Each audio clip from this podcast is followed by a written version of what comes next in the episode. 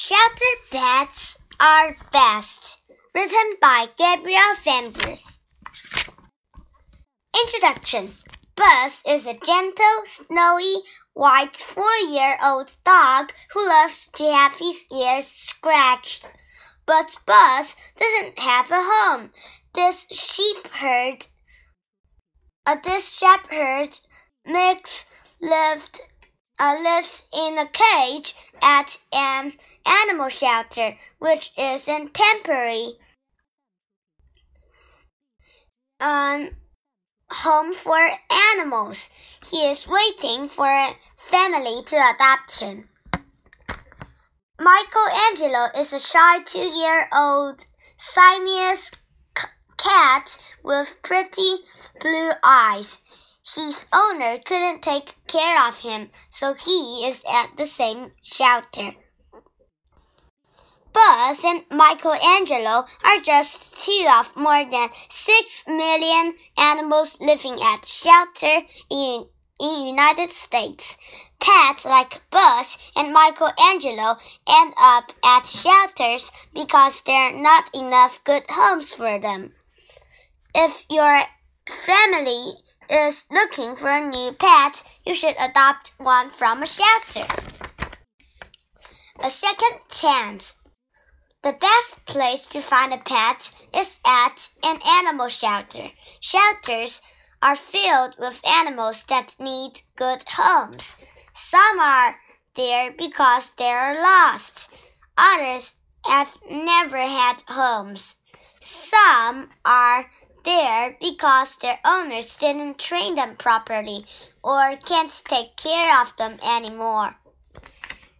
When you adopt a shelter pet, you give an animal a second chance at a happy and healthy life. Many animals to choose from. When you think of an animal shelter, you probably think of cats and dogs but shelters are home to many other kinds of animals too.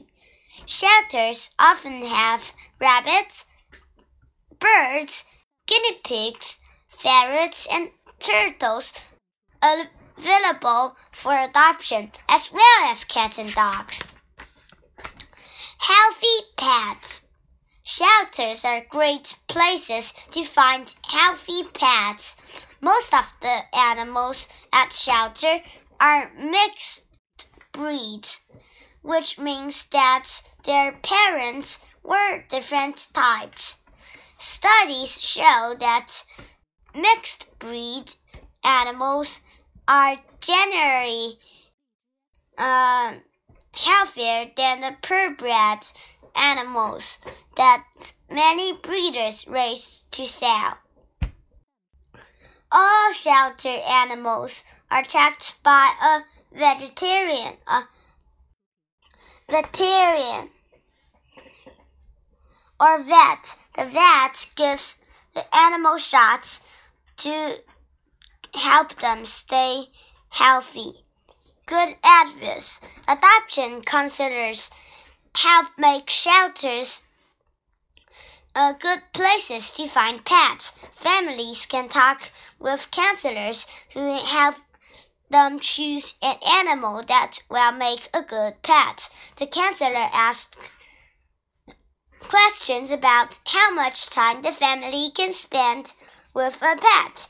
They ask if the family has a fenced yard for a dog to play in. Answers are these kinds of questions help families pick the right pet. A pet store worker can't always help you decide which kind of pet is best for you. The worker may not have the time or experience to help you choose the right pet.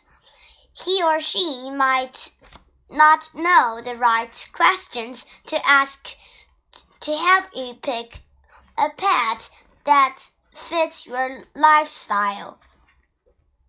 Shelter services. After choosing the right pet, a family pays the shelter a fee. The money helps pay for services to help the animal uh, to help uh, to keep the pet healthy and happy. Include are the visits to a vet, obedience training, and an operation to keep the animals from having babies. The pet may also have a microchip placed under its skin. If the pet becomes lost, the microchip can help someone find the owner. These services are even more reason to adopt your pet from a shelter. Sometimes puppies for sale at pet stores or breeders come from puppy mills. A puppy mill is a breeding business that does not take good care of its animals. Animals from a pet store or breeder can also be expensive, sometimes costing thousands of dollar, uh, dollars. Saving a life. The final reason to get a pet from a shelter is also the most important one. Every time someone adopts a pet from a shelter, an animal's life is saved. Animal shelters have a limited amount of space and money to take care of their animals.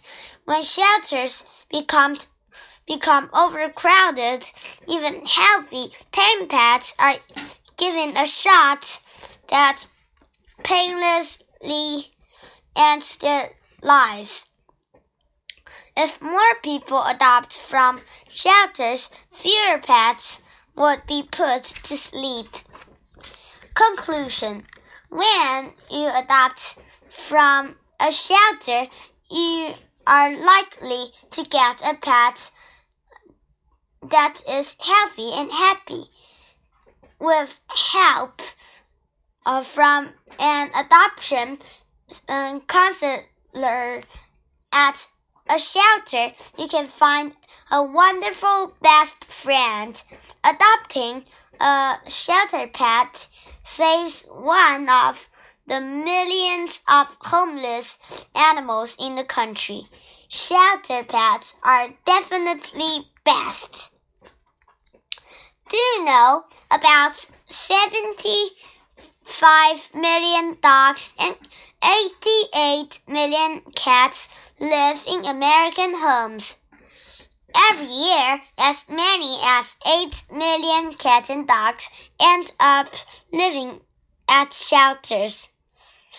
About half are adopted. Uh, the other half are put to sleep. There are as uh, many as 6,000 animals uh, shelters in United States. To reduce the number of homeless pets, it is important for them not to have babies.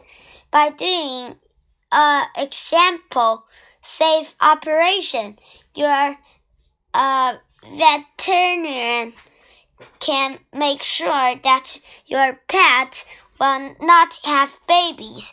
You may not like the thought of your pet having an operation, but he or she will probably be healthier and friendlier afterward. So be sure to have your pet fixed.